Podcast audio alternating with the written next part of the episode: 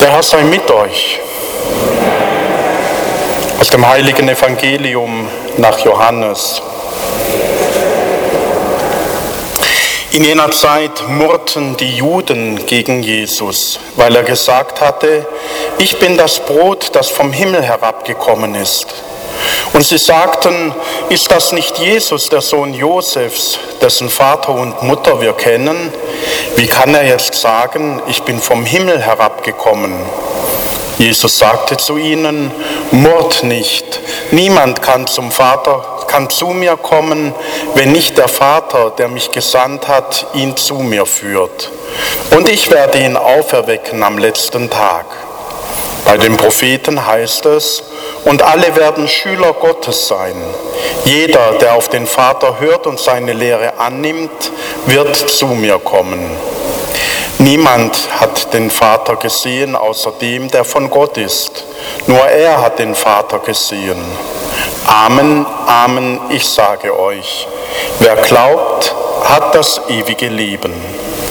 Ich bin das Brot des Lebens. Eure Väter haben in der Wüste das Manna gegessen und sind gestorben. So aber ist es mit dem Brot, das vom Himmel herabkommt. Wenn jemand davon isst, wird er nicht sterben.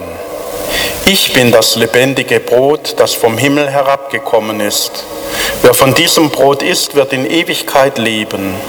Das Brot, das ich geben werde, ist mein Fleisch ich gebe es hin für das Leben der Welt.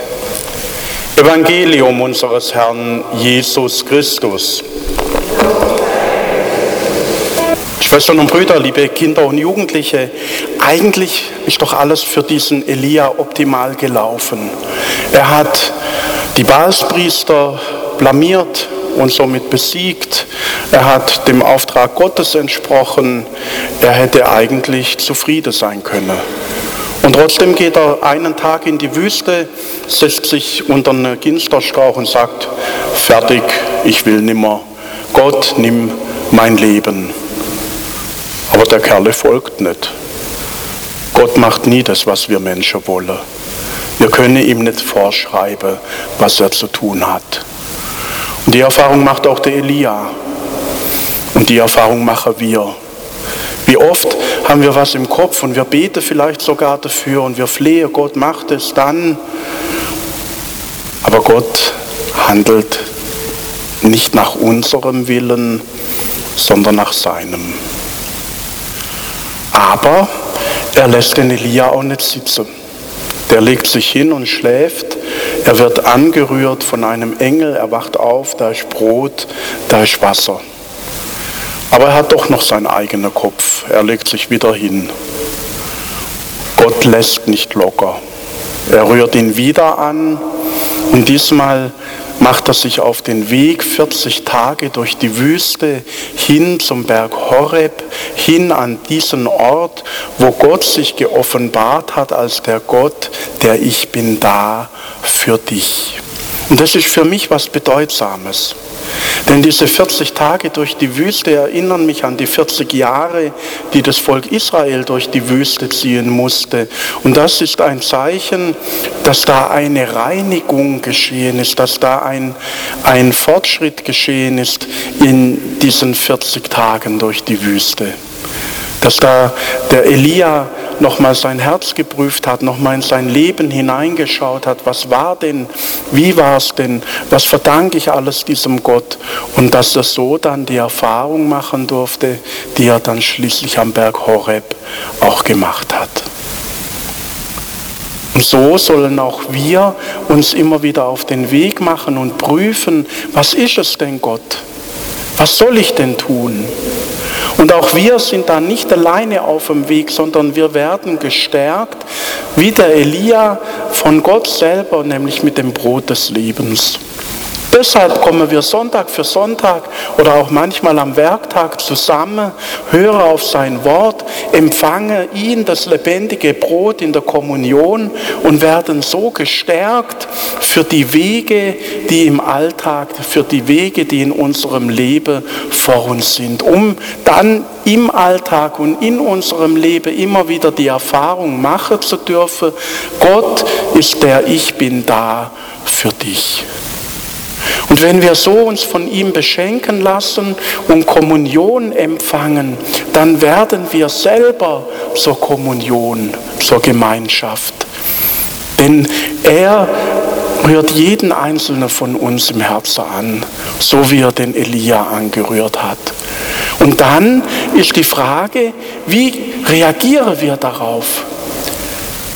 Wir sind in unserer Kirche so in einer Haltung, wir gehen zum Gottesdienst, wir leben ordentlich, aber sind wir wirklich in der Kommunio? Sind wir wirklich in der Gemeinschaft mit Jesus und untereinander? Und das ist das Problem, dass viele in diesem ersten Schritt stecken bleiben. Sie machen eine tolle Erfahrung mit Gott, sie spüren, der ist da in meinem Alltag, sie kommen in den Gottesdienst, sie machen wieder eine gute Erfahrung, aber sie machen sich dann nie auf den Weg, um zu fragen, Gott, was ist es denn, was du durch mich in der Welt heute bewegen willst? Aber um diesen zweiten Schritt geht es in unserem Leben. Denn wir sind in der Taufe ein königlich-priesterliches, prophetisches Gotteskind geworden und haben damit Begabungen und Fähigkeiten geschenkt bekommen, die wir entdecken sollen, nicht für uns, sondern für die Gemeinschaft und für das Leben der Kirche. Und wir können es uns eigentlich nicht mehr leisten. Wir konnten es uns noch nie leisten als Kirche zu sagen, wir lassen Begabungen, wir lassen Charisma brach liegen. Und ich merke schon, wie er das Knick einzieht. Der Pfarrer sucht Mitarbeiterinnen und Mitarbeiter. Wer jetzt nicht bei drei auf dem Baum ist, hat verloren. Aber darum geht es mir heute nicht sondern es geht darum, lasse ich mich in meinem Herzen berühren und frage ich mich, Gott, was ist dein Auftrag für mich in der Kirche, in der Welt? Was für Begabungen und Fähigkeiten entdecke ich an mir, mit denen ich das oder jenes für dich und für die Geschwister, für die Menschen in dieser Welt tun soll? Da tut sich auch Kirche schwer insgesamt. Denn wir glauben, dass sich der Heilige Geist vorschreiben lässt, wer welche Begabung und welches Charisma bekommt. Wir glauben als Kirche sagen zu können, diese Begabung und Charisma kriegen Frauen nicht aus Armen fertig.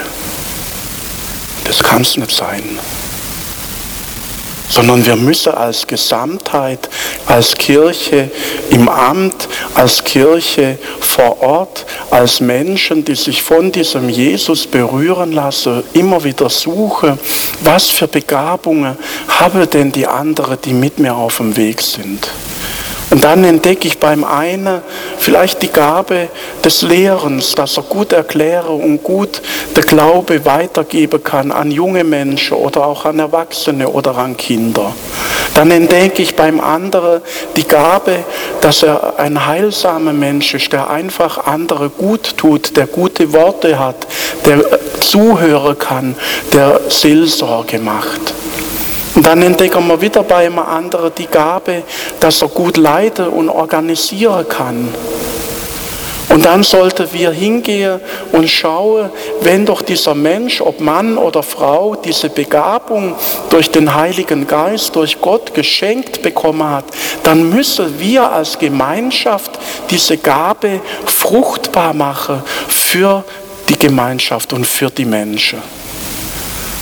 Und können nicht sagen, bei dir gefällt mir die Nase nicht, du hast das falsche Geschlecht, du gehörst nicht zu unserem deutschen Volk, du bist, was weiß ich. Sondern wir müssen das ernst nehmen, dass Gott da in einen etwas hineingelegt hat für die Gemeinschaft. und müssen das fördern, müssen Räume öffnen, müssen gucken, dass er diese Gabe auch leben darf. Denn wenn ein Mensch diese Gaben nicht leben darf, dann geht er irgendwann in die Wüste, setzt sich unter einen Dornbusch und sagt, jetzt will ich nimmer. Und die Erfahrung machen wir auch. Die Erfahrung machen wir, dass viele Ehrenamtliche und auch Hauptamtliche müde sind und sagen, ich will nimmer und ich kann auch nicht mehr. Und wir merken, wenn wir nicht charismaorientiert schauen und beauftragen und weihen, sondern wenn wir uns damit zufrieden geben, da ist einer, der eine bestimmte Lebensform bereit ist zu leben, nämlich der Zölibat, und dem geben wir noch eine Ausbildung und das war's dann, dann graben wir uns als Kirche selber das Wasser ab, das lebendige Wasser dann schneiden wir uns selber die Wurzeln ab. Und ich glaube auch, dass wir da uns auch versündigen. Und so ist dieses Evangelium heute wieder Einladung zu gucken, wie bleiben wir in dieser Verbindung mit Jesus? Wie können wir Schüler Gottes sein, so wie es im Evangelium Kaiser hat?